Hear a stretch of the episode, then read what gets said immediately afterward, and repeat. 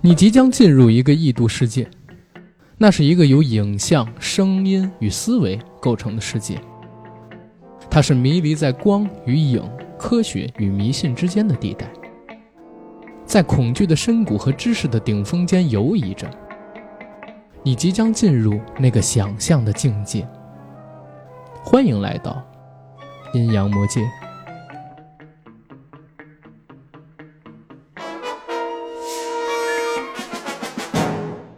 Hello，大家好，欢迎收听我们这一期的硬核说，我是主播阿甘。我是锅贴的主人 AD，哎，怎么突然出现了灵异的声音？这个灵异的声音是来自……一只可怕的小猫。哎，非常高兴又可以在空中和大家见面。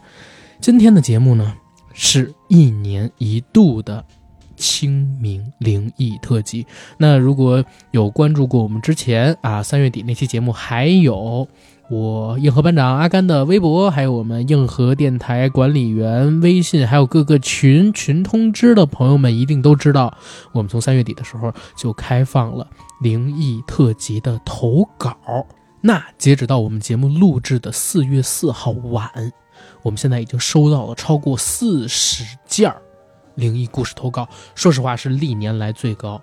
所以在这儿呢，我跟 AD 一定要感谢一下听友们的踊跃投稿。但是，啊，在我们正式录制之前，我跟 AD 两个人也梳理了一下这些文稿，嗯，发现呢，可能其中有一些的字数过短了，又或者说有一些故事写的实在是过于的模糊，也缺少一些惊吓感，所以最后我们决定演播的故事。并没有四十个那么多，我们删掉了很多故事吧，应该这样来讲。在这儿呢，首先是感谢那些听友朋友们，不管你是在微博上还是在微信上给我们进行投稿也好，还是通过嗯各种平台的私信给我们进行投稿，感谢大家的支持跟热情。但如果您想让您的故事在我们的节目中被播送出来，下次麻烦写的还是稍微长一些、完整一些，好吧？然后话不多说。让我们先进今天的第一个故事。这个故事来自听友 Tightrope Walker，阿甘 AD，你们好，听咱们节目很长时间了，去年这个时候就想投稿，但是投稿投晚了，实在遗憾。今年是我经历以下故事的九周年，借二位之口做个纪念吧，纪念我的好兄弟，还有那些已经逝去的人们。我就读于北方一所医学院校。我国最北边的医学院校，有兴趣的小伙伴自行百度一下。如果遇到校友并听闻过这个事儿的话，可以联系阿甘要我的联系方式。难道是齐齐哈尔医学院，或者是我不知道鹤岗医学院？不知道。嗯嗯。二零一四年大概也是这个季节，是我大二下学期，我们学校发生了一起离奇的失踪事件，一个大一新生失踪了。那个时候还有人人网，在我们的校园里很轰动，但是也只是我们网络上传播。学校官方也没有什么动静。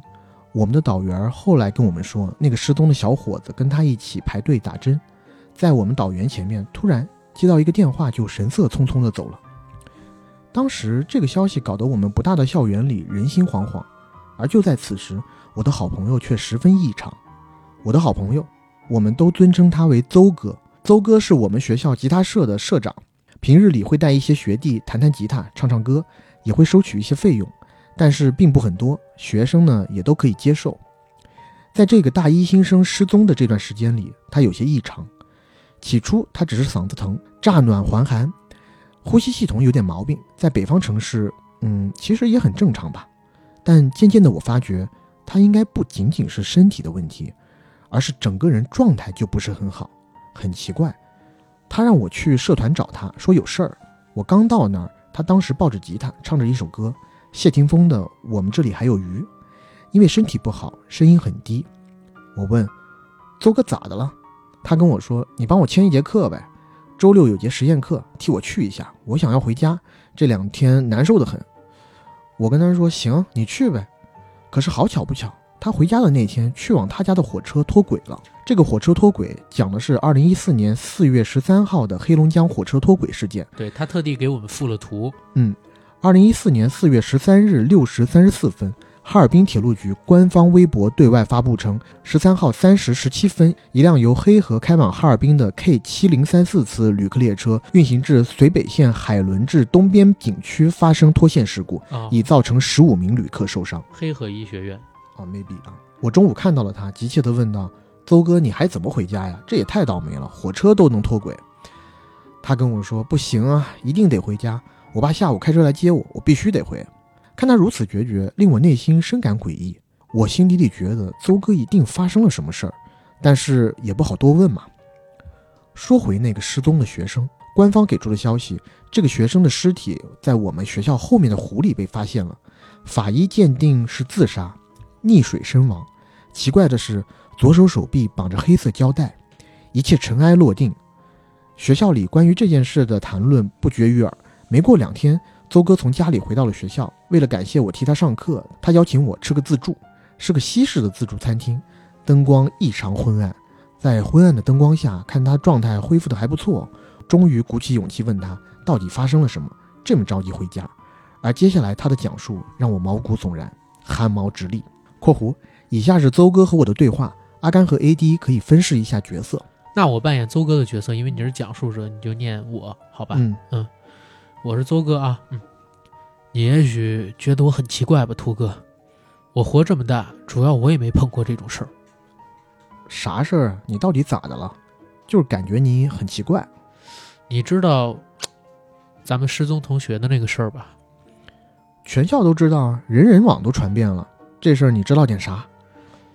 他是我带的吉他学生。我操，真的假的？你知道他为啥失踪不？我不知道，但是。他很奇怪，整个人就很奇怪，所以你最近的反常跟他有关系？我第一次见他是他联系我，要跟我学吉他，而且去社团找的我。但是呢，他很奇怪，就是怎么说呢？他说话的时候总会离你越来越近，就是社交距离，你知道吧？他好像没这个概念。然后呢？后来有一天，他又联系我。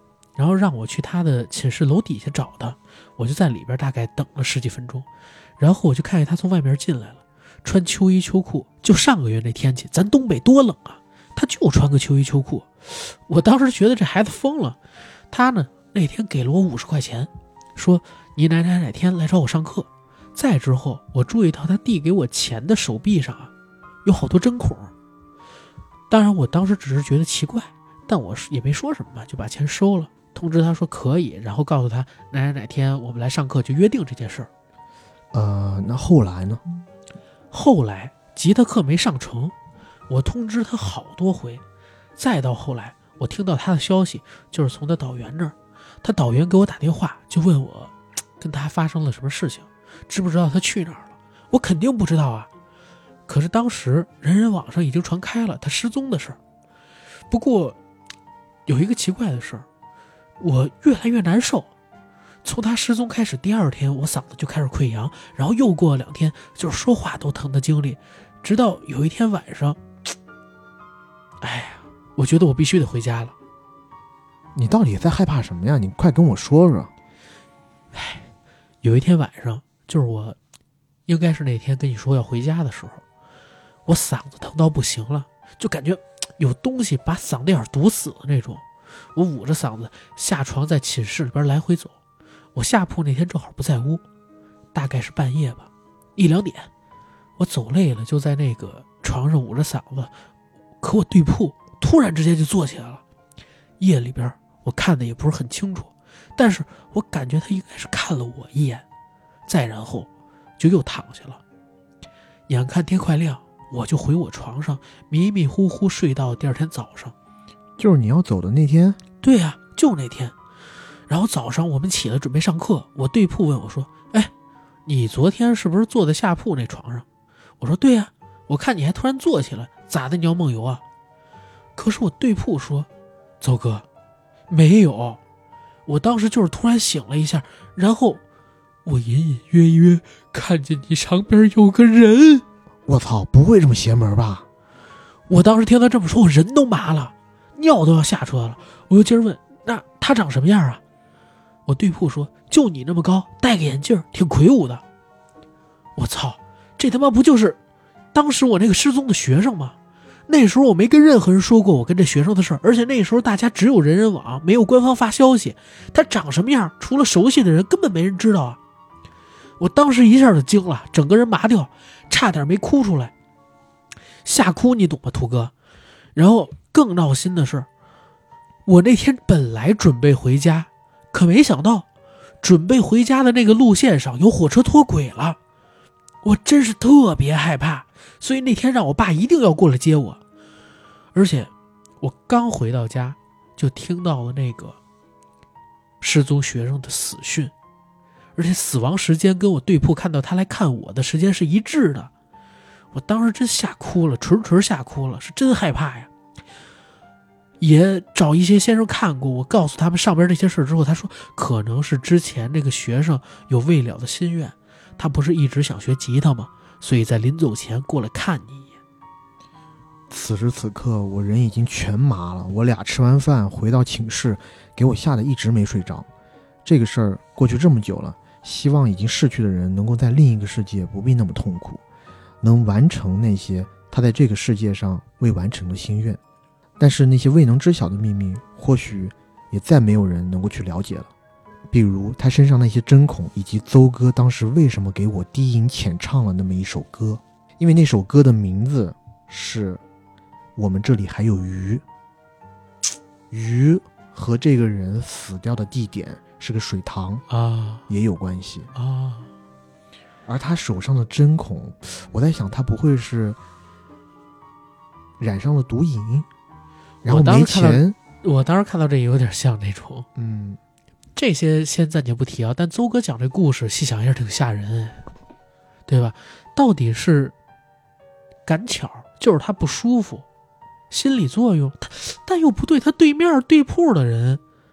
又不知道这人长什么样，也不可能说跟他有什么牵连羁绊之类的呀。对面的人看到他旁边有一黑影啊。对呀，就是，或者说邹哥和他的死是不是有关？也许这个人问邹哥借过钱，但是邹哥没有借啊。会不会是这样的一种行为，是成为了压垮他的最后一根稻草？然后这个人因为。周哥的嗓子一直不舒服。如果他只是想回来问他，想要学习这个东西的话，我觉得应该是往好了那边走吧，他不至于去害他吧？哎，他这个故事不管，就是到底是心理作用还是怎么样，但确实有惊吓效果。刚才在念的时候，我都觉得挺恐怖的，而且他还附上了一张当时那个车祸的百度百科的一个截图，对吧？脱轨事件的那个。他这种方法就和很多现在的电影有异曲同工之妙。他为了增强观众的代入感，给你联系事实事件，对。对吧？和一些好。当下的大事件进行连接，这人有做电影的潜力，给咱这个节目打了个好头，嗯，对吧？然后下一个故事我来，这个故事来自听友老周，阿甘 AD，你们好，我是一位。重庆的英俊听众，这人怎么跟你一样啊？有点过了啊，有点过了啊！这个不不能自己自己写自己是个英俊的听众啊，对吧？这是一个真实的事情，亲身经历。事情发生在一二年的冬天，大概十一月底，那时候我正在上高一。你比我还小，你叫老周，我靠！你他妈，你突然大声叫干什么？什么东西？好吧，讲没有，他的名字叫老周。然后一二年的时候，他才上高一。我的天啊！不好意思，我破坏气氛。他说，家里父母当时还在做服装加工的行业，弄了个小作坊，在县城附近的镇子上租了一栋五六层的小楼，做做厂房。我和弟弟还有父母都住在那儿，一楼是库房，我们住二楼。楼上全是车间。由于工作的原因，父母每天早晨三点就要起床，把头一天晚上加工打包好的货物搬上准点来的货车，再自驾赶到城里去销售。天天如此，非常辛苦。由于冬天加工的服装比较厚，我爸妈早上搬货就很麻烦，所以我放假在家的时候，他们偶尔会叫我一起帮他们搬东西。故事发生的那天是早上三点左右，我妈把我摇醒。我睡眼惺忪地爬起来穿衣服，当时天气很冷，被窝又暖，我看了眼熟睡在隔壁床读初二的弟弟，心里很羡慕。我们下到一楼的时候，卷帘门开着，货车已经停在门外街道上了。司机在车上打盹，我爸站在门口抽烟发呆。重庆的冬天总是湿冷湿冷的，外面黑漆漆的，正下着细雨。我爸见到我和我妈下了楼，也没说话，踩灭烟头，指了指旁边的几大包裹。三人一阵费力抬上货车之后，我爸就去叫醒了司机。我妈又走在我面前，叮嘱我在家要好好学习，不要到处乱跑。随手从挎包里摸了二十块钱给我。我呢，则像往常一样，站在门口目送他们开车离开。然而，就在转身关门的时候，我突然想起一件事：我家的狗去哪儿了？以前镇上总有人偷东西，也会有找麻烦的社会人。我爸为了安全，就托关系找个保安，一条考公落榜的预备警犬来到了我家。这条警犬品种是德国大黑背，名字起名叫黑虎。看着就特别勇猛，很唬人。不过熟悉它的都知道，黑虎胆子很小，它会怕打雷声或者枪声、爆炸声，所以始终都没能上岸考公成功，沦落到我们家打工。黑虎没咬过人，也很少叫。白天呢，我们把它拴在一楼，直到晚上关门就会把它放出来，让它在楼里边自由活动。只有早上装货的时候，街上没人。我爸才会放它出门，在周围跑两圈，撒撒尿、拉拉屎什么的，再把它叫回来。所以我当时就站在门口，朝外面大喊两声：“黑虎，黑虎！” 等了一阵，也不见有狗回应，就拉下卷帘门，在楼道里边找了找，随后又朝楼上喊了两嗓子。大冬天凌晨三点多，是一天中最安静的时候。黑虎是条大狗，它的行动和呼吸动静都挺大的。我凝神细听了十几秒，没有听见任何声音，周围太安静了，以至于我有一种耳鸣的感觉。我又上到二楼的房间找了两圈，也没见到他，只有幸福的弟弟在呼呼大睡。我当时就肯定，黑虎肯定是跑出门溜达，还没有回来。我一阵心烦，他那么大个子会出事儿的，我不能就这样把他关在楼外边，他到处乱窜，吓到别人怎么办？所以我就准备出去把狗找回来，说做就做，直接下楼出了门。街上湿漉漉的，我受冷风一吹，顿时感觉精神了很多。外面下着雨，支路上没灯光，很黑，我看不太清，有点怕自己脚滑摔倒，于是就慢慢的往主干道上走去。没走几十米，就会停下来喊两声“黑虎，黑虎”，再静静的等十几秒，听听声音。街道里，楼栋与楼栋之间的小巷子实在是太黑了，我是一点都看不清里面的情况，只有靠听。因为自家狗的叫声和脚步声，我自己肯定是熟悉的呀。我年轻的时候胆子大，凌晨三点多一个人在外边逛，一点也不怕，倒还有点兴奋。我当时走走停停，大概有二十多分钟吧，把附近三条街的支路走了一遍，路上也听到几条狗的叫声。但都不是黑虎的，我有点担心，但是又实在找不到，想不到其他办法，而且那天天还下着雨，虽然雨小，可我的外套也湿了一大片。随着初始的兴奋劲儿一过，只觉得又冷又累，非常想念被窝，非常想念被窝，所以侥幸心理立马就来了，说万一狗回家怎么办？说不定已经在大门口等我了。还有一种可能就是它根本没跑出来。在楼里某个地方睡着了而已，所以我当时就决定先不管了，一直这么着也不是一回事儿，回家再说。随即便立刻掉头往回走。这一折腾已经快到四点了，天色依然黑。我强打着精神，突然发现街道边的路沿上有一大坨黑黑的东西，之前路过完全没注意到，现在看着看着就觉得有点奇怪。我走近它。仔细辨认，还是太黑了，只能看到个黑色的轮廓，但应该不是垃圾袋什么的，因为比较圆润。我有点疑惑，这不会是我家的狗吧？便走近两步，冲那黑影喊了一声：“黑虎！”果然，只见这黑影慢悠悠地抬起一只尾巴，摇了摇，我心下一喜，靠了过去，又叫道：“黑虎！”谁知那黑影却慢慢的立了起来。我看着诡异，只觉得头皮发麻，连忙吓得后退。定睛一瞧，那分明是个人形啊！人影不高，上半身特别臃肿。他从地上站起来，感觉就费了很大力气。我稍稍镇定，见他是个人，便连忙道歉：“哎，不好意思，不好意思，认错了，认错了。”心里呢一阵奇怪，你说这时候这天气，这人在这干嘛呀？可这个人影站了一会儿，却没回话，居然开始朝我走过来了。我当时毕竟年纪小，立刻就有些怕了，神经绷紧，抬起双手，连忙问道：“哎，什么事儿？什么事儿？你要做什么呀？”可那人影靠近了些，便停住脚步。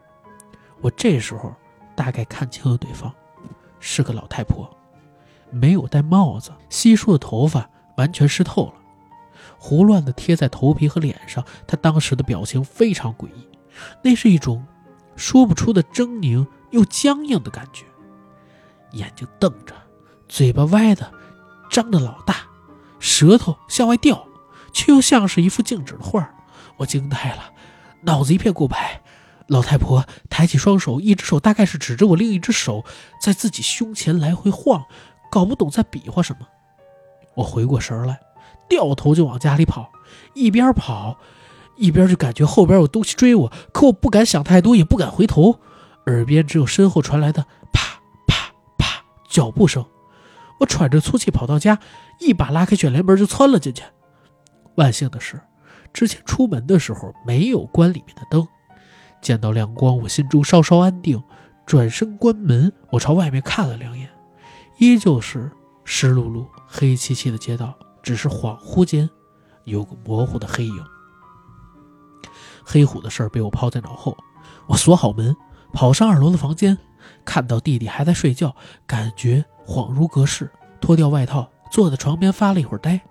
脑子里什么也没想，随着心率下降，我又脱掉鞋子，准备躲到被窝里暖暖。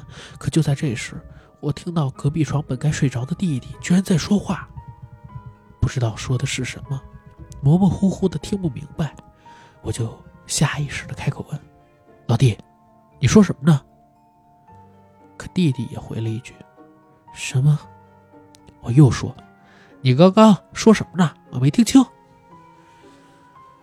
弟弟却突然一把掀开被子坐了起来，双手抱头说道：“我要开灯。”他声音一下就很激动，我感觉不对，连忙开灯。只见弟弟已经光脚站了起来，抱着头开始在屋里来回走动。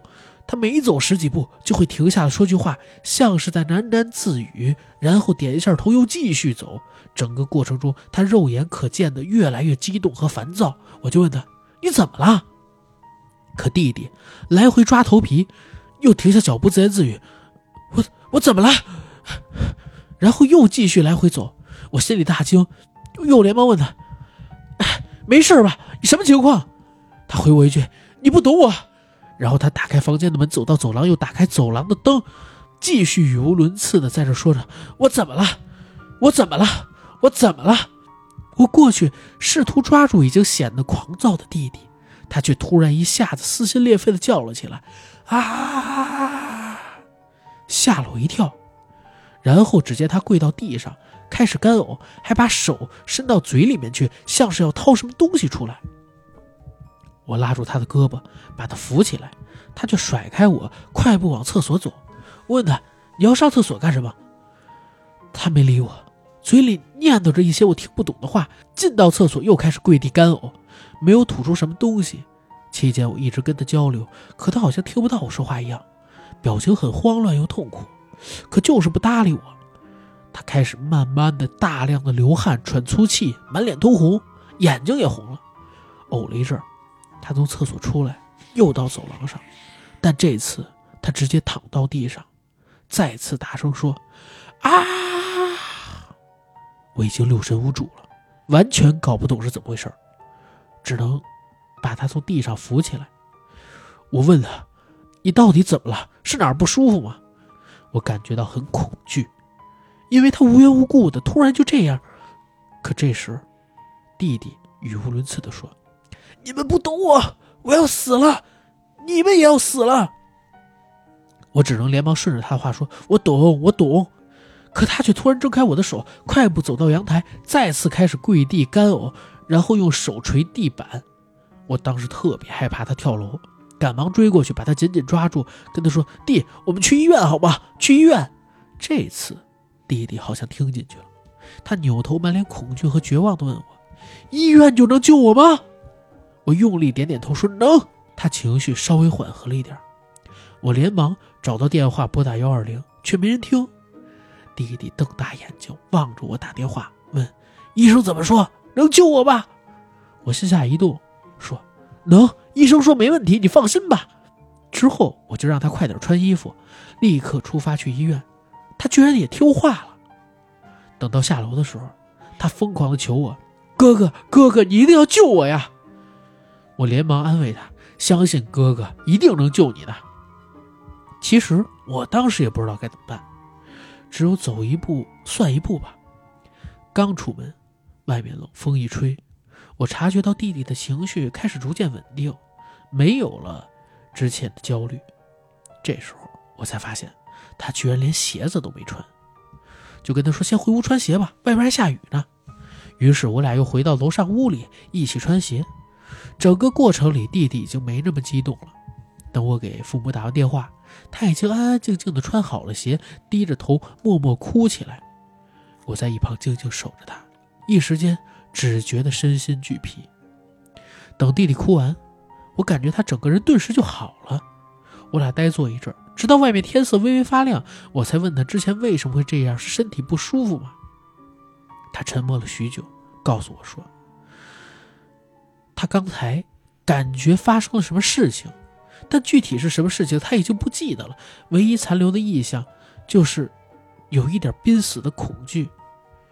也许是噩梦，还是他经历了一些说不清道不明的事件，只不过自己的记忆已经消失，忘记了。我当时就在想，是不是那些经历过奇怪事的人，很多也是像弟弟一样。幸运的清醒过来之后，就什么都不记得了；而没醒过来的人，也许就会像那天晚上消失的黑虎一样，死掉了。因为黑虎那只狗后来发现死了。对他故事的前半部分，我以为他在说耿军的那部电影《东北虎》呢。哦，没有，我本来是以为他这个故事的点在这个老太太身上，就是那个张着嘴。咧着舌头，手在前伸，而且在他跑了之后，总感觉背后有人在追他的这个老太太一样。嗯，但是没想到是他弟弟，而且他弟弟的这个经历，怎么有点像间接性神经痉挛？然后，对吧？但是直到他讲到老太太那段的时候，我说实话还是挺害怕的。你想凌晨三点看到这么样一个形容恐怖的老太太。谁能不害怕呀？应该是个拾荒者，关键还指着你。对，应该是个聋哑人拾荒者。我觉得啊，可能是是我就是按现在了，就是把所有的情绪都放下，你冷静的去想，可能是个拾荒者，或者是身体有残疾的老太太。对对对。呃，再往细里想，可能还是个可怜人之类。但是当下凌晨两三点，在那一种黑暗的环境下，你一开始以为他是是你家养的那条狗。结果那个黑影幻化成了人形，又这样一个老太太，我我我讲真，如果是我碰到的话，我也是撒丫子就跑。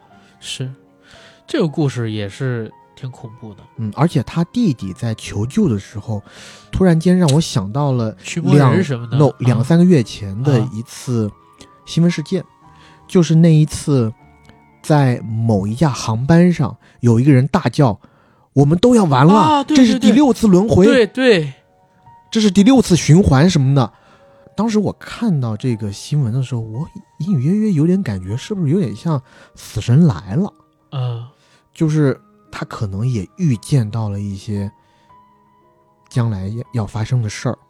对，然后他的记忆不见了而已，记忆不见了而已。但是我嗯，恰恰也是想到了《死神来了》的这部电影，恐怖就恐怖在你自以为能躲过这一次，但永永远远死神会找到你。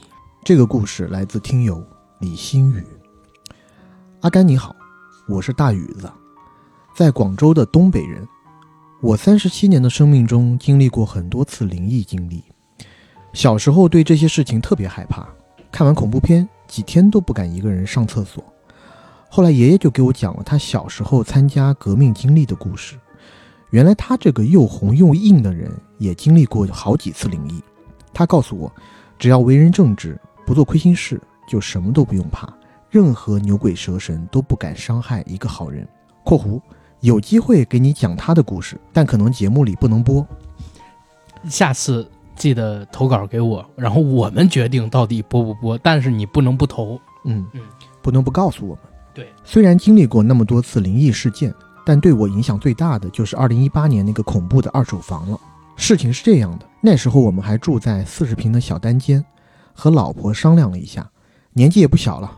是时候要个孩子，就是房子太小了，于是我们就开始看房子。因为周边很多小区都是期房，为了尽快入住，我们就在原来的小区看中了一套二手房，楼龄大概十年左右。之前买家买了之后没有住，还是精装交付的状态。看房的时候，中介一直说这个房子很旺人的。原来房主家里生了两个娃，买了房还考上了博士，两口子都出国了，于是我们就果断买了下来。房子是三楼，一百二十个平米，紧靠小区边上的一个小山。因为平时比较忙，根本没有逛过小区，并不知道那个山上有好多当地人的祖坟。这个问题后面再说吧。买了房就是装修，第一个事情就发生了。那天我去佛山工地忙到很晚，回来路上大概十一点多，接了邻居电话，说我家窗户被风吹破了，屋子里全是水，好像水管爆掉了。当我赶回房子的时候，也发现装修师傅没有关好阳台门，因为大风把阳台门吹开，玻璃都碎了，并且客厅的水管也爆开了，满屋子都是水。我是做工程的，深知 PPR 水管正常状态下是不会爆开的。查看了水管爆开位置，很可疑，特别像别人故意扯开的，并且还需要很大的力气。再有就是安装家具的时候，衣柜门板好好的放在墙边。正在我爸爸过去的时候，突然滑落，把我爸爸的脚弄伤了，出了很多血。安装空调的时候，空调外机位置有一个突出的角铁，师傅没有注意，被划伤了头部，缝了五针。如果以上都是巧合的话，下面才是灵异的开始。正式入住以后，每天晚上两三点，我和老婆都能感觉到不舒服，突然惊醒。一连一周。我开始感觉不寻常了，问老家一个熟悉的师傅，他帮忙看过以后，问我房子是不是空置了很久，并且附近有阴宅。问了邻居才知道，隔壁的山上有很多老坟。师傅说房子空了太久了，里面有很多阿飘住着。我们突然住进来，之前也没有注意这些，所以人家不高兴了，闹我们，教了我们破解之法。破解完之后，哎，真的好了很多。那时候因为每天都很忙。也就没有再注意这些事儿了。大概就这样住了三四个月，老爸老妈都回老家了，开始只有我和老婆的生活。这时候灵异的事情又开始了，每天半夜都传来楼上敲击地板的声音，还能听到隔壁房间开门的声音，不是小声音，是很明显敲击和开关客房和书房门的声音。我胆子比较大，晚上准备好家伙，就等这个声音出现。但是如果我不睡觉，就算玩手机到半夜，也没有这种声音。一旦睡觉，很快就能被这种声音吵醒。连续几次，我突然开门，想看看到底是个什么东西在捣乱，结果发现门都关得很好，好像什么都没有发生过一样。后来有人教我拿一个轻的东西塞到门缝，如果真的被打开了，一定就会掉下来。于是我拿了一根羽毛塞到另外两个房的门缝里。当那个声音出现之后，我去检查。发现两个门缝的羽绒都掉到地上了，于是我给每个房间都装上了监控，客厅、餐厅、厨房，除了厕所，我都装满了监控。同时也找了另外一个师傅帮忙弄了一下，家里摆了风水阵，贴了很多符咒，慢慢的好像没有那么严重了，生活这才恢复正常。这是他投来的第一个故事。但是第一个故事和他所投的第二个故事其实是可以连在一起的。我们两个都读完了之后，再给大家来聊聊，好吗？嗯，第二个故事呢是神秘的邻居。我对门是一对老夫妻，退休教师。某次酒后，我把垃圾放在门口，准备第二天拿走丢掉。结果那个大叔半夜十二点敲我门，告诉我不要把垃圾放在门口。我因为喝了酒，又有起床气，就开口骂了人家。这事儿呢，的确是我不对。第二天，我老婆也拉着我，特别诚恳地和对门道了歉。可结果矛盾发生之后，不知道哪天，他们就在门口装了一个八卦镜。起初，我和我媳妇根本没注意到，直到有一天，我哥哥嫂子来家里做客，一出电梯就看到他们家的八卦镜，告诉我说一定要让他们摘下去，这东西对你们家特别不好。晚上，我就跟我老婆两个人想，这个镜子是一开始就有的，还是后面才装的？还好，我平时拍抖音，有我们搬家入伙时候的视频，能看到对面。于是翻出来查看，发现那时候的确没有这个八卦镜，就是对门后来装上去的。所以第二天一早，我老婆就找了对面阿姨，可结果我们说完，他们都没解释，顺手就把镜子给摘下来了。这是我对门邻居和我发生的一次事儿。还有就是我楼上的邻居也很奇怪，大概是到一九年年底疫情开始，我楼上开始有人住了。我平时不关注到底是谁住在我楼上。但是每天我都能看到一个衣衫褴褛的大姐在捡废品，而且拿到楼上去。问别人这是谁，别人说她就是住你们家楼上的邻居。我心的噩梦又开始了。这个大姐不跟别人说话，捡了废品就拿回家，因为她会捡一些金属，需要拆分，所以又经常在家里敲打，声音很大。有时候十点、十一点也在弄。哎，刚才已经说过了，因为我自己脾气不太好。所以我就砸他家门骂街，大姐呢也不开门，我没办法就找了物业，物业管家跟我比较熟，告诉我说那个大姐的确是业主，她总出去捡东西，而且家人管不了，就把她一个人丢在这个房子里，隔几天给她送次菜。这大姐其实精神有问题，没人能管她，你不行的话可以报警，但是我们物业呀也帮不了什么忙，没办法，对待这样的大姐我也只能忍了。可没想到后面却愈演愈烈。经常这大姐半夜跟人吵架，而且声音很大。住对面楼的一个兄弟呢，正巧是我足球队的队友，我就麻烦他，如果晚上我们楼上再吵架，我就去他家拿个高倍望远镜看看，看看这大姐到底在干嘛，到底在跟谁吵。于是有一天十二点多，吵架的声音又传了过来，我就去对面楼。括弧楼间距大概三十米左右，拿了个望远镜，可一看，真的吓坏了。楼上没有窗帘，整个房子是空的，只有客厅有一个床垫，没有开灯。借着月光，看到那个大姐满屋废品、废纸皮，她坐在床垫上对着空气说话。而就在我继续观察的时候，突然那个女人好像知道我在对面楼看她一样，扭过头。就对我看了过来，并且站起来走到窗边。这一瞬间，真的给我吓出了一身的冷汗。因为是高倍望远镜，即使是夜晚也能看得很清楚。我到现在都记得那个大姐木讷的表情和缓慢的动作，实在是给我吓够呛。那之后，我就不敢在这住了，所以又和老婆商量，在单位附近重租了个房子，想躲出去一段时间。但是疫情越来越严重，搬家开始变得不方便了。就只能硬着头皮继续在这个房子住着。大概又过了二十多天，是一个白天，我跟球友踢完球，他邀请我去他家喝茶。聊着聊着，我就想再看看对面到底啥情况了，就又拿出望远镜看了一下。这次呢，楼上的大姐似乎出去了，家里没有人。我说那就看看之前跟我有矛盾的隔壁家到底是什么情况吧。可是，当我把视线转到隔壁的时候，又有一个让我惊讶的发现：我对门的邻居家客厅居然有一面墙的神位，各式各样的神像。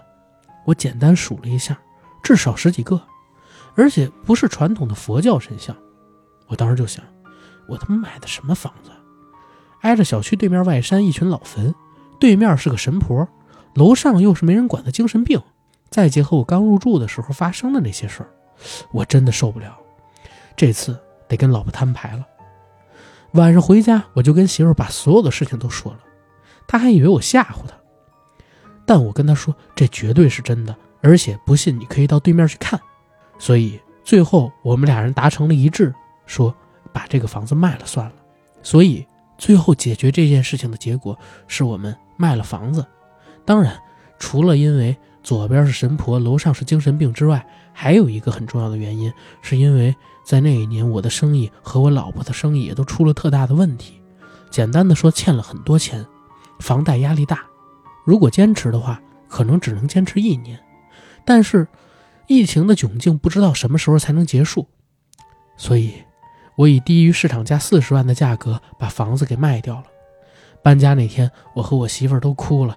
想想这些年在南方的经历，拼死拼活就为了在这儿安个家，结果一个口罩加上奇葩的房子，让我们身心俱疲。我拿卖房子的钱还了供应商，他给十几个老师都赔了 N 加一，关了自己的学校。我们之后拿着所剩无几的积蓄，开始了新的生活。老天是眷顾我们的，去年我们的宝宝出生了。虽然我们现在没了大房子，但是有这样一个小生命在，生活的一切都仿佛更加有意义了。现在我们都不创业了，踏踏实实的在公司上班，重新开始积攒我们的幸福。这几年太难了，生活一定会眷顾每一个努力的人。就像我，好像坠入了万丈深渊，但突然出现的小宝贝儿就是拯救我的天使，把我拉了上来。面对任何困难都会无所畏惧，坚持到底。A.D，你还记不记得？有一年，有一个听友投稿是讲他姐姐的故事。我不记得了。他姐姐跟他姐夫不被家里边人看好，然后有一天下午正在家里玩呢，姐姐在床上躺着睡觉，结果就叫不醒姐姐了。嗯，还不记得？我 我惊了啊！操！我不记得，好，完全不记得。结果结果就叫不醒姐姐了。嗯然后当天晚上他们找了大夫，不行，看病看不出毛病，姐姐就是不行，怎么叫都叫不醒。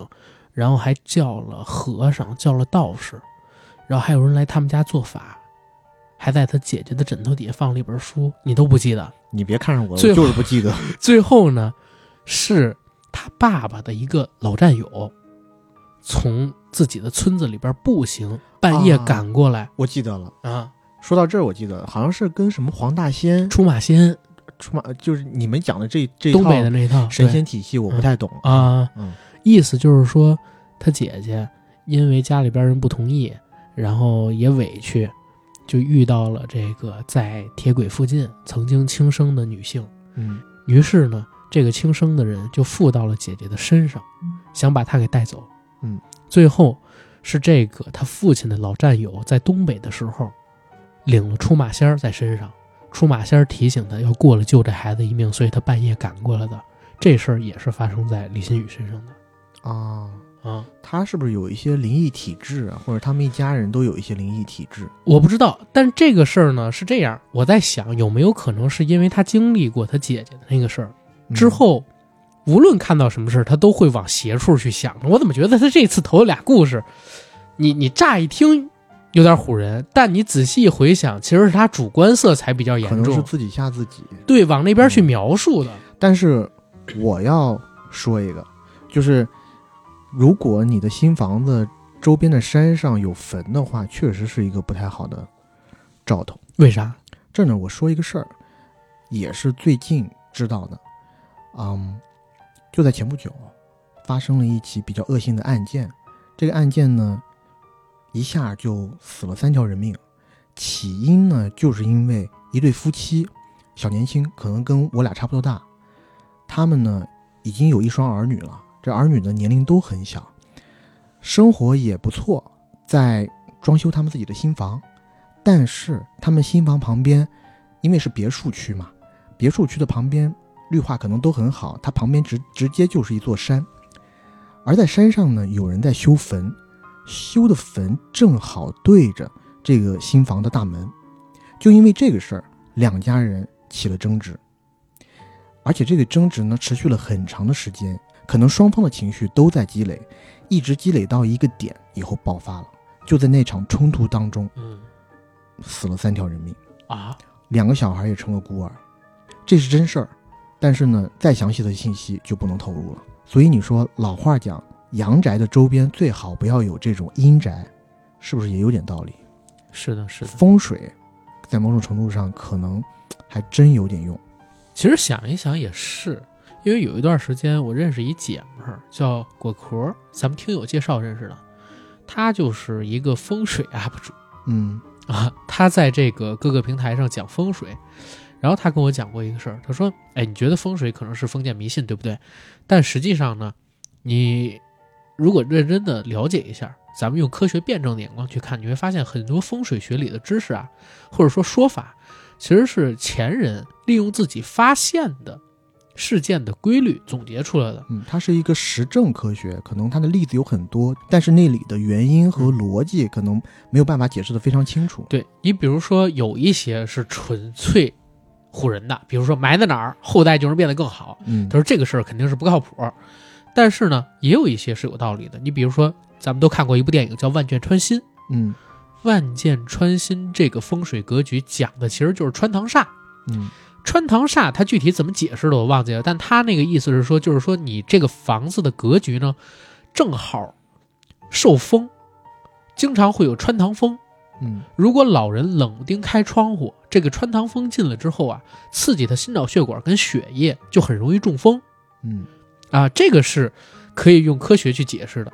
然后有一些地方呢，你在进门之前为什么要先敲门，敲几下门，然后才能开这个门？有人说是因为要请里边的东西先走，但他说其实就是因为要拍掉手上的静电。古人如果开门的时候遭遇了静电，他不知道是怎么回事儿，就会觉得里边是不是有不干净的东西。嗯后来用这样的方式可以解决静电的问题，所以就说这东西能辟邪，是这么传下来的。我这么一听，哎我靠，还确实有一些可以用科学去解释。对我自己感觉有一些风水的道理，它其实是有一点像我们看的那个电影，呃，蝴蝶效应。啊，明白。下一个故事吧。下一个故事来自听友同一天下，奇遇两则。故事一，那是一个普通的夏天夜晚，我大概三岁的时候吧。当时家里住的是平房，院子里有一棵苹果树，因为夏天的缘故，屋门换成了纱门。时间大概是新闻联播前后，爸爸在电视上看一位戴着黑框眼镜、满头银发的女性专家的采访。小孩子嘛，对这种内容肯定不感兴趣。我说：“爸爸，换换台吧，这个没意思。”爸爸说：“你不想看，就自己去院子里玩去。”我就不情愿地走出房门。接着，奇妙的事情发生了。我走出屋门，在院子里漫无目的地晃荡，余光瞟了一眼苹果树，惊奇地发现，在树杈上有三个小动物，尤其是中间的那一个。我揉了揉眼睛，走近一看，哎，这不是电视里被采访的那位戴着黑框眼镜、满头银发的女性专家吗？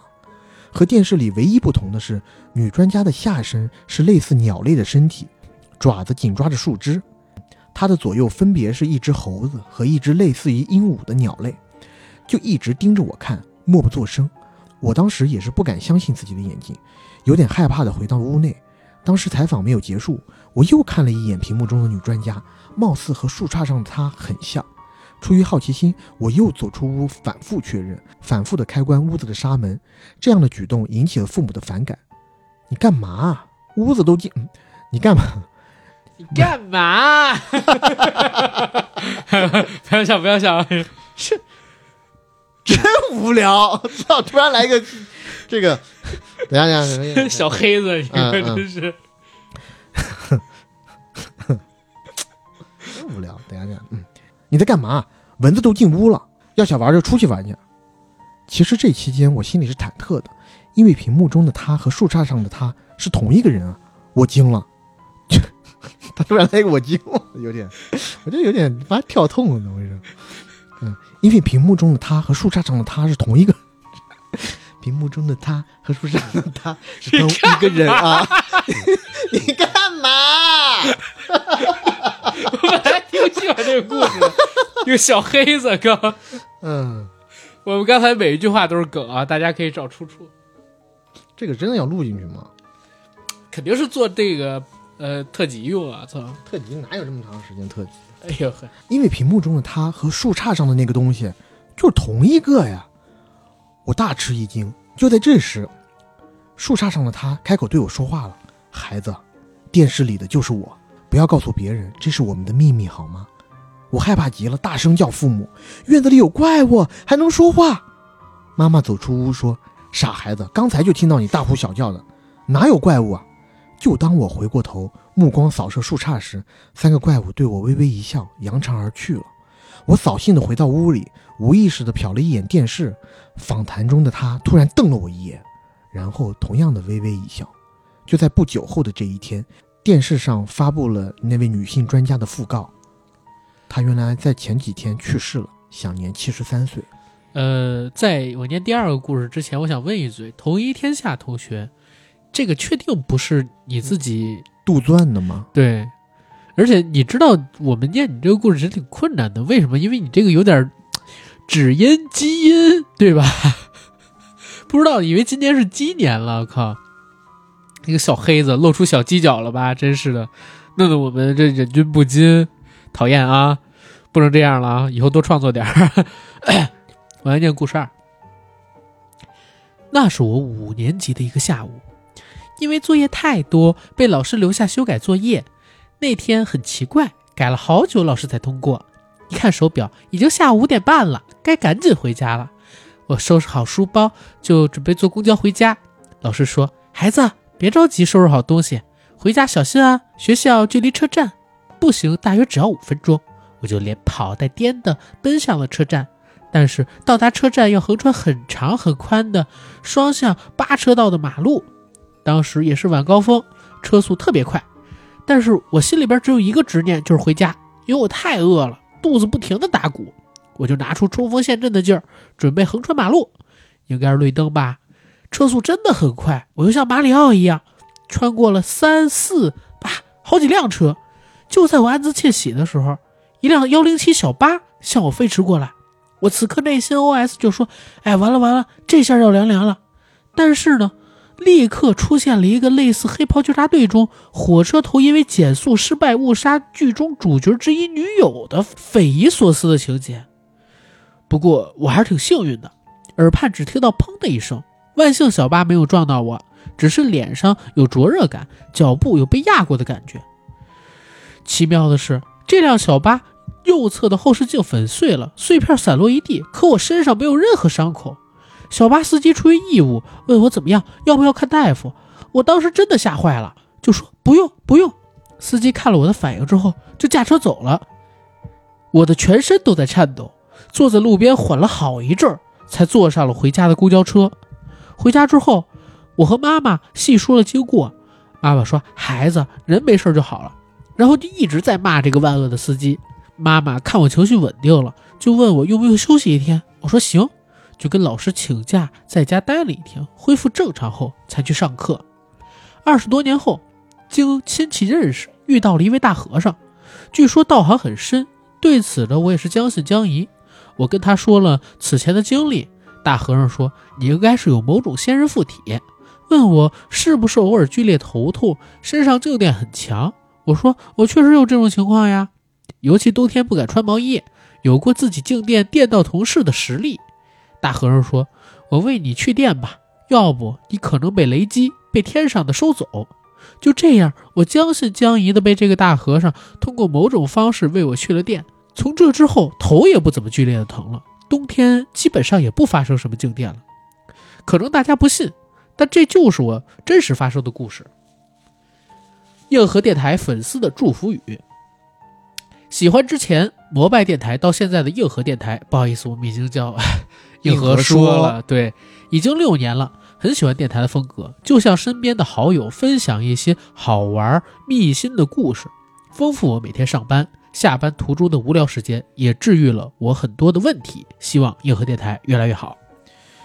他的这两则故事啊，我觉得其中有一个关键词非常的重要，嗯，马里奥。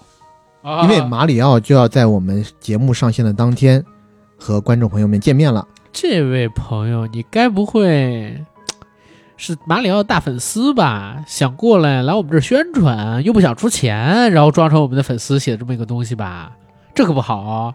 而且你 你这个故事，呃，其实它不恐怖啊，但是为什么我们俩念的时候特别想笑？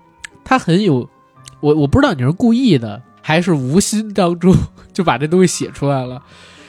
它特别有只因文学，只因你太美的文学的意义在啊，所以我们俩念的时候一直都一直在忍笑啊。好，下一个故事，AD，下一个故事来自听友房檐散风他去年给咱投过稿，啊啊，在山谷里边弄呃就是弄橘子，结果看到一个白影，就是他投的。我可是都忘了。不是我真他妈惊了，你全都不记得是吗？我就是这么一个不太走心的人 啊。来吧，来吧，来吧，反正去年他投的稿，如果大家有兴趣的话，可以到这个呃去年的灵异特辑里边去找找，应该是去年三月份嗯他，投的稿，你可记得真清楚因为我跟他聊天记录里边有他上次投稿的文案啊啊。啊，那你也不能怪我，人家投给你，没投给我，可念的时候咱俩都念啦，我忘了。我现在脑容量不行了，来你吧来吧，赶紧念吧，奔腾四八六跟不上时代了，这也。赶紧念吧。嗯，除了我在深山夜里偷橘子看到白影的事之后，我就一直坚信世界上有鬼，加上经常从大人那里听到各种故事，所以胆子一直很小。今天的故事是在我十二岁左右发生的事。那年暑假很热，我被狗叫声吵醒，不是一只狗、两只狗，是你能听到的镇上所有狗都在叫，此起彼伏。因为传说狗能看到人看不到的东西，所以我下意识就往那方面想。我家从深山搬到镇上两年，我从来没有遇到过，并且到现在为止十几年，我再也没有遇见过镇上的狗一起叫。我们的镇子很小，被两条河夹着，只有两条街，所以我当时害怕极了，脑子里又出现各种鬼故事、各种传说，一夜都没有睡。早上起来就听到邻居说有三个小孩下河洗澡淹死了。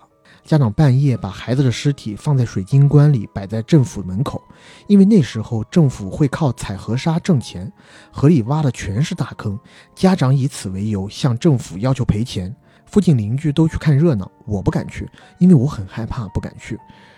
至今为止，我二十四岁，从来没有近距离接触过死人。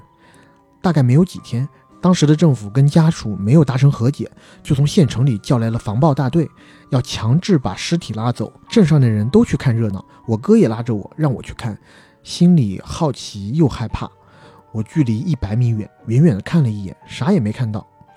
但是我晚上睡觉，梦到在其中一个水晶棺旁边玩，趴在水晶棺上跟死去的孩子打斗地主，在梦里我都能感受到我特别害怕。我真的不知道为什么，竟然能梦到这个，也导致我到现在看到哪里有死人就远远的躲开。他讲的这个全镇的狗一起叫，让我想到一本书，就是莫言老师写的《生死疲劳》。嗯他那里边男主角西门照建国的时候不是因为打地主死了吗？被批斗死了，然后呢他就转成了驴，转成了牛，其中有一世转成了狗。然后在那个莫言老师的小说里边，就是有点魔幻中国主义啊，他那个概念就是，它虽然变成了狗，但它其实还有作为人的意识。然后每到晚上的时候，它就会把全城的狗都叫在中央广场。它作为狗王，要统领全城的狗。然后望月有一天晚上，全城的狗都聚在中央广场里边一起叫。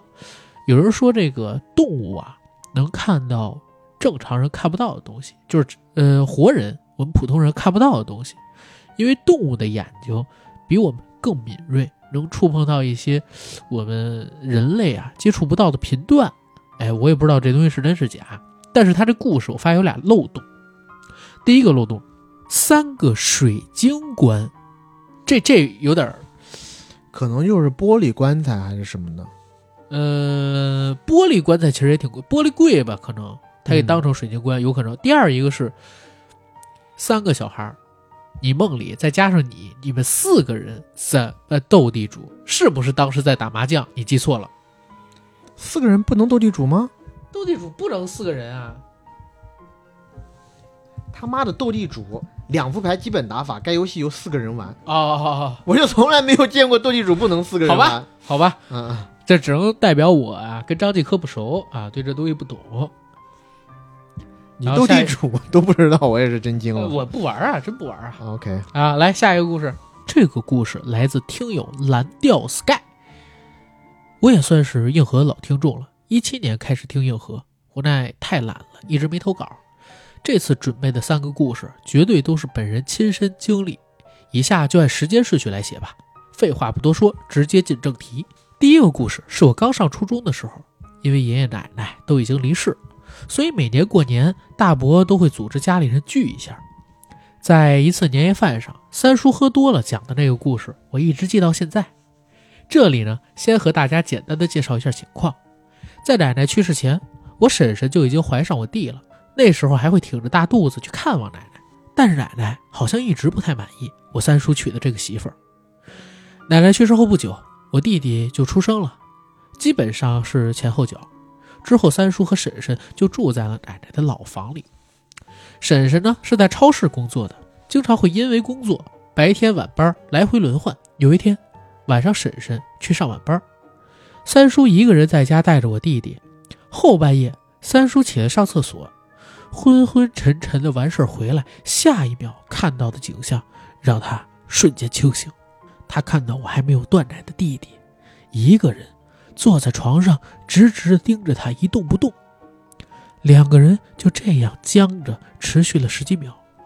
之后，我弟弟以一种诡异的姿势滑到地上，站在那儿，盯着我三叔。这时候，他能够隐隐约约地听到我弟弟嘴里小声的呢喃着“不同意，不同意，不同意”这三个字。三叔被这一吓，吓得不轻啊！这时候才回过神来，想到会不会是奶奶回来了。还放不下家里的事儿，索性就壮着胆子对我弟弟吼道：“你谁？赶紧离开吧！”喊了好几句，之后过了几秒，弟弟立马站不住了，瘫在地上开始大哭起来。三叔看到好像没事了，就连忙把弟弟抱到床上哄他睡觉。之后的那半晚，三叔根本就没睡着。之后，他把这件事告诉了我们所有人。要知道。我弟弟那会儿还没断奶，说话走路的事对他来说很难啊。站在地上，口中呢喃，这到底是怎么回事？根本就没有人能解释清楚。难道真的是奶奶回来了吗？自从我听到过这个故事，这个故事就一直在我脑中回荡着，对我影响很大。而且在这件事之后，过了几年，三叔说，同样的事儿又发生了一次。第二个故事发生在我读高中时，在公共浴室碰到了小时候的玩伴，给我讲的刚发生在他身上的事儿。他是我们洛阳当地一个比较偏远高中的住校生，每天晚上十点准时熄灯，一般后半夜大家都已经睡得比较死了。据他描述，半梦半醒中听到有人大喊“快开灯”。因为他的床铺离开关最近，听到后虽然困得不行，还是快速起身去开灯。就在开灯灯亮起的那一瞬间，他感到寝室里莫名的一阵寒意吹过。这时大家都醒了，开始纷纷描述刚刚发生了什么。先是下铺一个同学神色慌张地说，他晚上感觉有人在晃动床铺，由于他睡得浅，被弄醒了。睁开眼的一瞬间，他隐约看到上铺有两个物体在晃动。就像荡秋千一样的来回摆动，于是他立刻大喊着：“开灯！” 不好意思，我想的是他妈俩。你头住口！开始下重新，重新，重新，继续，继续。于是，于是他立刻，嘿，没事儿。嗯，于是他立刻大喊着：“开灯！”灯亮的瞬间，那个画面也随之消失。这时，大家都望向他的上铺，睡在上铺的这个同学。这个时候早就跳下床，在一旁打着冷战。平复了一会儿，他说：“哎呀，我晚上迷迷糊糊中醒了，可是醒了以后发现自己的身体无法动弹，只有眼睛可以动，但也要用力的睁大，不然一下就会闭上。我想可能是鬼压床了吧。刚想继续睡，眼睛的余光就发现我的床边坐着一个人，一个看不清穿着什么的人，隐约中感觉。”好像是个长头发的女人，身上还怪脏的。这个时候，我我就太害怕了，扭动着身体想要挣脱鬼压床的束缚，可能就因为这样才把你给晃醒了吧。直到开灯，我才终于彻底从睡梦中醒过来。听到这些叙述的其他同学，也没有一个人敢继续待在宿舍里了。于是大家集体去找宿管，把刚刚的事情又讲了一遍。角落里的那几间宿舍是放杂物的，更早以前其实是女生宿舍，后来才加盖的墙体划分到男生宿舍这边。宿管说，学校很早以前发生过一件事儿，一个女生暑假没有回家，约着几个朋友去学校后方的河边踏青，哪知嬉戏打闹中不慎掉进了河里。打捞队过来也没有捞到尸体，就这么沉尸荒野。据了解，后来学校怕影响生源，没有对外公开和家属私了。他也是这么多年在学校听到的这些流言蜚语。回忆说，那个女生当时就是住在他们宿舍，很有可能就是上铺的那个床位。这之后，他们集体换了别的宿舍，然后每人都带了一根红绳。这件事之后，那间屋子又变成了杂物间。洗澡的时候，他还给我看他身上带到的红绳，还有玉佛什么的，被我当时一顿嘲笑。蓝调 Sky 投稿的第三个故事，发生在他大学期间。我的大学是在江西南昌，学校建在距离市区比较远的远郊山里。南方城市一到夏天就闷热难耐，山里的蚊虫还特别多。有一天吃完饭回来。大家觉得蚊子实在是太多了，影响晚上打 DOTA，决定要好好的灭下蚊虫。不知道哪个天才提的点子，说是把电蚊片啊用火点着，用那烟驱蚊效果是最好的。可是我们点完之后就后悔了，整个宿舍里边云雾缭绕，这大晚上的宿舍也不能待了。印象中当时已经快十点，这么晚没地儿去呀。所以，我们宿友凯哥就提议说：“要不咱整点刺激的？学校后面不远处有块坟地，旁边村民经常会在那埋人。我们来个午夜墓地探险怎么样？”这儿我跳出来说个题外话，就是如果你有看过一些经典的恐怖片，这是一个非常典型的恐怖片的开场。当他在问你午夜墓地探险。怎么样的时候，你就应该义正言辞地告诉他，这样不好，不是乖孩子。我们睡觉吧，我们睡觉吧。接着说回这故事啊，凯哥说他白天和几个同学，哎，在那边远处看到很多墓碑。我当时也是鬼使神差，就说走啊。当时读的专科，大三也快毕业了，这高低不得留点回忆吗？宿舍里边其他几个哥们儿也都是各种起哄，说走着走着，一行人就出了宿舍门。由凯哥带路。当时我们学校在山里圈了很大一块地，宿舍楼后面还有好几平方公里的空地，远处还有正在施工中的教学设施，在外围就是学校周边的围墙。过了墙呢，不远处就能看到村子。我们当时走到墙边的时候，心里多少都有点打鼓了。四周漆黑，只有旁边施工的楼栋有微弱的灯光。这时候。再望向宿舍楼那边的窗户，基本啊就是几个小光点儿。凯哥把我们带到一个墙体有破洞的地方，说从洞口钻过去，沿着墙体走个两三百米就是墓地了。我就不去了，我在门口等你们。嗨，这货就是怂了。我们当时一顿嘲讽他，最后让他留在门口等我们。可其实大家谁也都不想进去。这大半夜的，距离学校这么远，就我们几个人跑到墓地圈里。这 多吓人啊！可没办法，牛逼已经吹出去了，硬着头皮也得上。记得我刚穿过那个洞口的时候，体感气温明显就低了几度，不知道是幻觉还是因为墙外的植物比较多的原因。靠着洞口微弱的光线，我能看到外面是一个大概有两米左右高的土坡和围墙形成的平行延伸，土坡和围墙间形成了一个沟壑，类似打仗时的战壕。我们进来之后，就一直顺着这条沟走。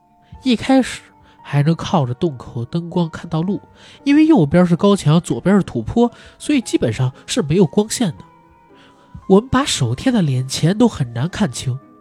那时候智能机还没普及，还是小灵通的时代，手机光线都很有限，只有头顶两米处的地面上隐约有月光照耀。我操，他这人给我吓，给我吓，啊，继续继续啊，因为路比较窄，只能容下一个人行走，我们就排成一队。一开始我还是走在队伍中间，不一会儿，后面人嫌我走得慢，就把我拉开，说要走前面。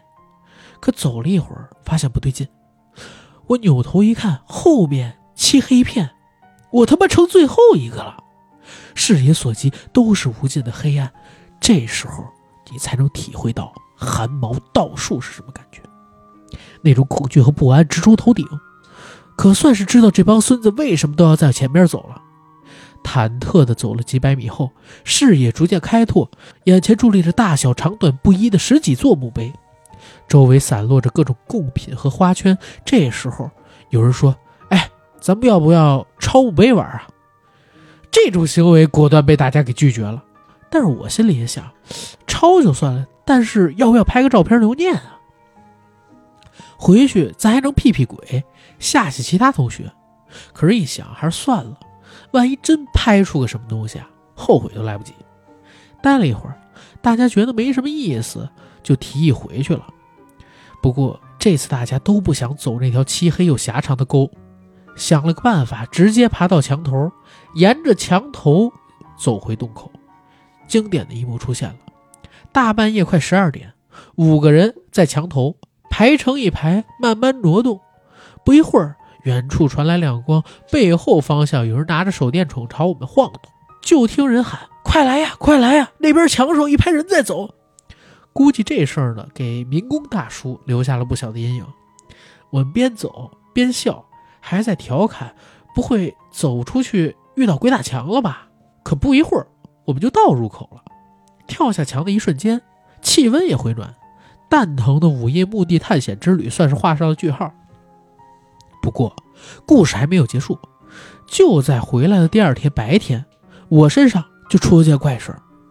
前一晚回了照常是通宵打游戏，第二天睡到中午。就在中午半梦半醒间，我醒了过来，发现身体没办法动弹了，但意识却是相对清醒的。于是我发现自己是被鬼压床了。往往鬼压床。都会下意识的努力挣脱，让自己清醒过来。可那天我试了试，发现动不了，所以就逼着自己让自己睡着。不一会儿，我真就睡过去了。可是没睡多久，又醒过来了。这时候呢，还能听见旁边室友打游戏的声音，可依旧动不了身子。唉，没办法，再让自己睡过去，又睡着。第三次我又醒了，但这次我知道。挣扎也没用，我不挣扎了，还不如看看自己到底能在这种鬼压床的情景下做出哪些动作来。于是我就尝试的看能不能往上蹭一蹭，靠床待着。结果自己还真的靠在了床头。我漫不经心的朝下望了望，发现啊，怎么是这样的？因为我看到自己的身体还在躺着。而正在向下看的自己是半透明状态的，有一半儿和自己的身体重叠在一起，这是传说中的灵魂出窍吗？但特别奇怪的是，我当时看到这种灵魂出窍的景象，一点都不惊讶，完全没有惊讶的感觉，只是出窍了一会儿之后觉得累了，就又缩回身体里睡着了。这是我最后一次被控制住，不能移动身体。等我再醒过来，就完全从那个状态里退出来，恢复了正常。这时候，我赶忙去问室友有没有看到我灵魂出窍坐起来呀？可他们都告诉我说，你一直躺在这儿睡得死死的。所以我就想，是不是因为前一晚去墓地带回了什么不干净的东西？结果后来我发现，我的鞋底真的沾到了一点纸钱，我赶快就把这双鞋扔了。至此，这件事儿。也就告一段落。以上都是本人亲身经历的真实事件。第一次投稿，文笔不好，还望见谅。最后祝硬核越办越好，阿甘和 AD 发际线重回巅峰。顺便呢，再催更一波《人不猥琐》系列。啊，《人不猥琐》已经更了啊。我觉得他这三个故事数第二个，挺吓人的，就是宿舍里有女鬼的那个。宿舍里有女鬼那个吓人肯定是吓人，但是我讲真啊，我我在念他这第三个故事的时候。我想到了几件事儿，嗯第一个是他们在那黝黑的巷道里边走的时候，他排在最后，特别特别像我们小时候很出名的一个故事，就是走着走着多出了一个人。嗯我当时我就一直在想，这故事如果要变成一个真正的恐怖故事，怎么讲呢？就是身边的朋友都嫌他走得慢，都走到前边去了，但是后边呢还一直有人跟他聊天儿，直到他发现，哎，这个声音怎么自己不熟悉呀、然后一回头发现可能有个人，或者说，哎，又没人。那刚才跟他聊天的人是谁？我跟你说，还有一种恐怖的，嗯就如果我拍恐怖片的话，嗯前面有人告诉你走得慢，走快点，嗯，但这时候后面有个人跟你说：“哎呀，你别走那么快啊，等等我。”然后他回头一看，哎，好像有个人在这儿。然后那个人手一指说：“他怎么？”他又一回头，发现前面的人也没了。这时候他又一回头，嗯后面的人也没了，在那自己漆鬼打黑的墙。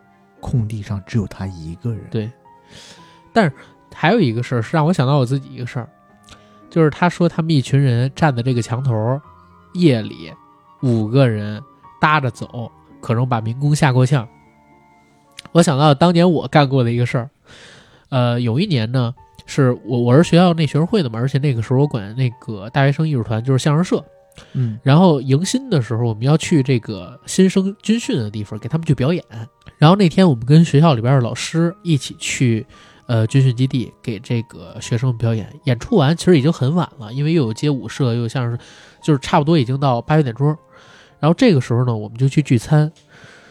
呃，因为还没有回到我们住的地方，所以那时候我们是穿着演出的服装的。我跟我搭档穿的是黑色的大褂儿。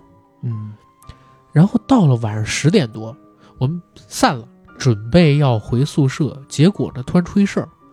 我们当天表演的街舞社有一个女孩，这女孩要回家，她不准备在军训基地过夜，所以她男朋友开车过来接她。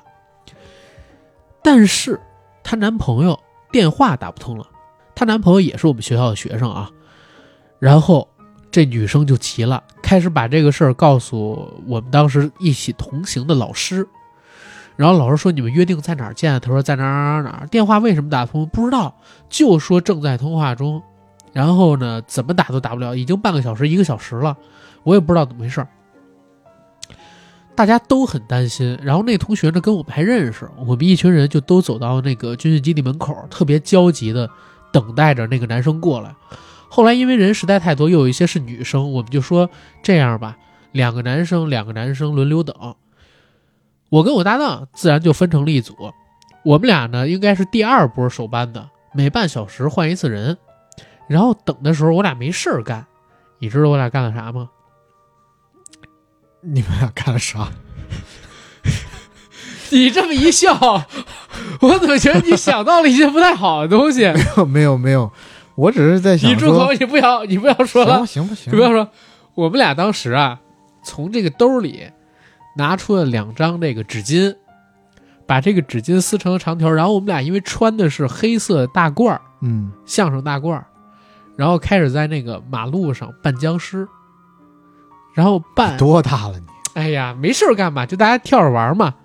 结果呢，远处有一辆车 往这边开，开到一半儿，你知道吗？就停了。停了之后，哇！我看着他把那个光就又调近，然后又调远，然后又调近，然后掉头走了。嗯然后我就一直觉得那会儿已经晚上十点多、十一点多了啊，我就觉得我们应该给这大哥造成巨大的心理伤害，因为他不知道我们是什么。然后我们穿一大褂儿上边，你想啊，谁大晚上的穿这种有点像清朝的这种衣服吧，嗯出街呀，对吧？而且跳着走，手里边还飘白布，呃，总之就是这么一个故事吧。当然后来那个男生赶过了，因为去的是昌平还是哪儿的一个军队的地方，就路很偏，所以没信号。他用的好像是苹果手机吧，啊。对然后下一个故事，下面一个故事来自听友午夜凌晨的梦想家。小时候邻居家奶奶对我特别好，最近一次回老家给我奶奶过生日，我原本也买了点东西准备去看看她，但是从家人那里得知她已经去世两三个月了。嗯，我还挺遗憾没见上她最后一面的。在农村，小的时候日子都不富裕，也幸亏我们那里沿海，多少能吃上点海鲜。那个奶奶家有个姑娘，正好嫁到了渔民家里，回娘家带的东西，有时候那个奶奶就会送给我奶奶，让我奶奶做给我吃。他家正好是在一片竹林地边上，夏天的时候有许多的老人家都在那里乘凉打牌，记不清是什么牌了，好像是叶子戏。总之，邻居家奶奶对我十分的好，我美好的童年记忆里永远有属于她的一部分。但是这么好的人，她的命却不好。大人们不会提起来，她也很少提。但是有时候也会说，要是我儿子好好的，我亲孙子也得像大龙这么大了。大龙是我的小名。我奶奶有时候听他这么讲，就说大龙就是你亲孙子。来，大龙，给你林奶奶捶捶肩。而邻居奶奶这时候就笑一笑，拍拍我的头，也不再提这伤心事。吃完饭，我又跟我奶奶聊起，问她小时候邻居奶奶提到的他儿子是怎么一回事儿啊？我奶奶就跟我说起，三年自然灾害那个时候大家都知道，可不清楚，就算清楚也不知道能难成什么样子。到不到一子相识那个程度，我不知道。反正我们这个地方都是面黄肌瘦，成伙成堆的出去逃荒要饭。可是邻居奶奶家的男人却偏偏在这个时候得了病，家里走不开人，没办法，他只能让自己八九岁的儿子跟着自己亲戚家出去要饭，能多要一口是一口，就这么一句，再也没回来。他家亲戚一回来就跟他说对不起他，说是在一处水井边被狗群冲散了，自己也让狗咬了，要不是别人帮忙打狗，自己也不一定能回得来。邻居奶奶听完就晕了过去，醒来第一件事就是把自己的男人交给亲戚，自己要去找儿子，可到最后也没有找到。不过好消息就是，没有听那里的人说咬死人，也没有看到吃完肉的人骨头。没办法呀，家里还有一个病人，还有一个女儿，她只能回去。最后她男人也没熬过来，还是病死了，她也没有办法，只能改嫁，跟后来的男人生了一个男孩。从此又被柴米油盐绊住了脚，想找也没精力找。而等到我那姑姑成人出嫁，我那个大叔也成了家，没了牵挂，他也经常想出去找。而她后来嫁的这个男人也很体谅她，农闲的时候也跟她出去找过。可是上哪找啊？当年那地方都大变样了，谁还会记得那时候在这儿走丢了一个要饭的孩子？日子就这么一天天过了下去，谁也不知道他老人家心里到底有多苦。但就是苦，他也很开朗，把自己的家收拾得干干净净的，地里的菜长得比谁家的都好。忽然有一天，我邻居家爷爷出了一趟远门喝喜酒，回来的时候胳膊却骨折了，问是怎么一回事儿。他说自己骑自行车准备回家，走到一处山路，骑累了就坐在路边休息。这个时候，一个道士一把把他的车子抢了过去，他站起来就追，然后就在他追出去不远的时候，山落滚石。就落在他坐的地方，胳膊撞到了一块石头上，虽然受了伤，但是比没命了强。邻居奶奶当时就想去谢谢人家，但是那个爷爷的胳膊也是伤得不轻，而且路很远，差不多有百十来里路。而等到邻居爷爷养好了伤，俩人也就动了去感谢人家的念头。出发那天，邻居奶奶不知道为什么，胸口有种喘不上气的感觉，也不自觉地流眼泪。她丈夫也劝她不要去了。她自己一个人去就得了，可是她不放心，坚持要一起去。而等到那个道士落脚的寺庙，两人才知道道士病死了，今天在办白事。他们俩自然十分惋惜，没能再见到，并亲口道一句感谢。于是进入灵堂准备磕头。刚进去灵堂，大好的天就开始下雨。他们正奇怪这天为啥会下雨啊？这时候邻居奶奶无意间看到一旁道士的遗物里有一串长命锁。刻着他熟悉却又陌生的一个名字，那是他儿子的长命锁。哦，挺感人的，你为啥这这么说，哥？没有，我刚刚突然一下鸡皮疙瘩全部充满了，哦，嗨，全身，我操，可以理解。这个挺传奇的，讲真，挺而且，嗯后边还有因果，你接着讲。对对对对对，嗯。而这个道士，原来就是他要找的儿子。我知道这个故事我说的很平淡，可能是我本身写作能力的问题。但这种遗憾真的想想就令人难过。后来才知道，那个奶奶的儿子是当年被一个游方道士救了下来，带到了他们的道观。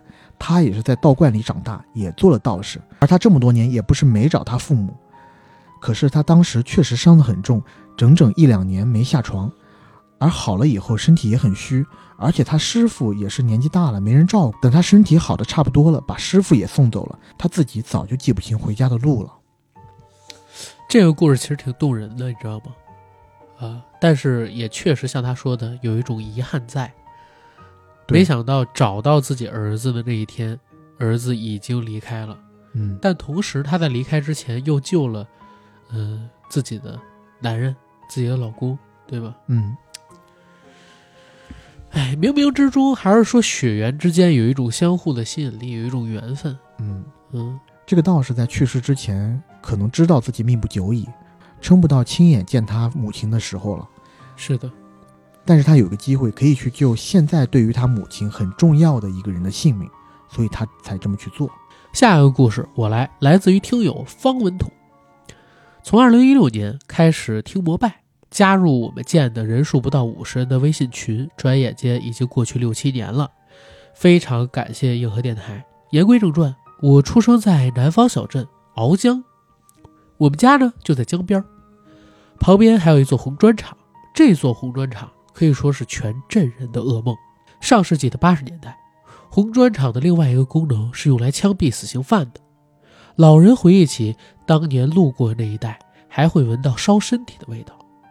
九七年夏天，我母亲和我舅妈路过那一带让树林围着的红砖厂，突然看到一位穿着白衬衫的男性站在前面，转眼又不见人了。我舅妈大着胆跑过去，也找不着人。两个人同时见到，就不可能是眼花。所以这件事让我一直相信世界上是不是存在着一些未知不明的力量，而红砖厂就是那个邪门的地方。这故事一直伴随着我的童年，我遇人就讲。两千年之后，红砖厂的转弯口几乎每个月都会因为车祸死个人。我父亲的朋友就是在我舅妈家喝完酒回去开摩托车，在红砖厂转弯口撞到了柱子，肋骨穿肺，当场死亡。二零一一年，我们村开始拆迁了，红砖厂要改建为万达广场。开工大半年，地基却始终打不牢，无奈只能请道士做法，超度亡灵，后边才能成功落成。二一年，鳌江大龙做了万达广场；二二年，大乌龟鳌建设完毕，缘起呢就是这座红砖厂。而此时的我正坐着。升往三十三层的电梯，拆迁房就在红砖厂旁边。其实我讲真，呃，文彤老哥，我对他很熟悉啊，因为我真的他加咱们群也好多年了。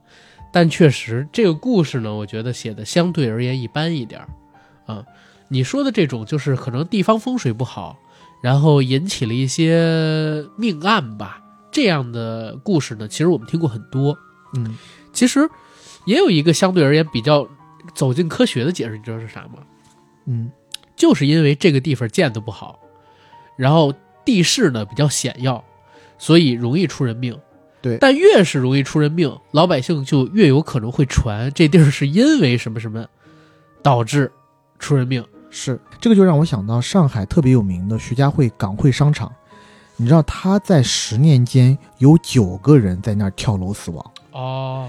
但其实是因为，他那地方设计有缺陷。首先就是它栏杆不太高，而商场的中间挑高又非常的高，所以之前会有一些身患绝症或者走投无路的人选择在那里结束他们的生命。啊！但是从大概一六一七年之后吧，我记得我再去港汇，我记得我再去港汇的时候，它的所有的围栏都加了一层非常高的玻璃，防止你翻越过去。啊，嗯，明白。哦，我还真是第一次知道这个地儿，因为我去上海的时候没听过这个故事啊。徐家汇港汇是非常有名的，就是跳楼的这个。对，哦、跳楼的事情非常有名。回回头我搜一搜，上海人应该都知道。对，下一个故事来自于只猫。我是交戟人，交戟是一个地名，本地的民俗讲究通常都比较多。那是我在读六年级的时候，晚上做完作业就约了几个小伙伴出去骑车玩，也不知道怎么想的。就在一处破旧待拆迁的房子边上追逐打闹，在一片倒下的竹篱笆上面跳，当蹦床玩。中途一个小伙伴去尿尿，刚尿一半就叫了出来，他说他尿在墙上的时候，尿水迹变成一个女人的头的模样，吓得脸都绿了。这时，另外一个伙伴也叫了起来，说他随身带的菩萨吊坠也弄丢了。当时那个气氛烘托到这儿，我们自然也不敢在那儿继续逗留了，就赶紧骑着单车往家赶。更诡异的事儿来了，我们当时往回走也就在八九点，虽然说小城市吧，大街上也不至于一个人也没有，但当时大概十五分钟的车程，真的一个路人也没看到。我们四个人，两辆自行车，一个骑，一个坐在后座，不知道吓的还是怎么的，一边骑一边摔，换人骑也是骑不稳，好像进入了另一个次元。我们就这样歪歪扭扭的各自回到了家。我倒是还好，其中两个当晚就发了高烧，他们怎么处理的我也不知道。我是回家跟家长说了这回事儿，他们赶紧就去拜了老爷，回来就把我那晚的一身衣服全给烧了。当晚空无一人的那个马路。还是让我后背阵阵发凉。我这个故事别看它短，嗯，有点吓人，我有点被吓着。对，尿在墙上的时候，尿水迹变成一个女人的头的模样。中国达人秀，啊，当然这是开玩笑了。呃，这这个，但我确实我想用一个走进科学的方式给他解释。嗯，有什么能够让我们走进科学的 渠道吗？我在想。他们不是在一个废旧的屋子旁边吗？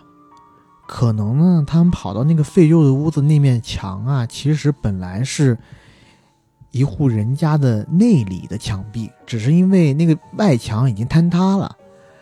然后呢，那个墙上可能本身就有一些什么壁画什么的，只是因为年久失修，落满了灰尘。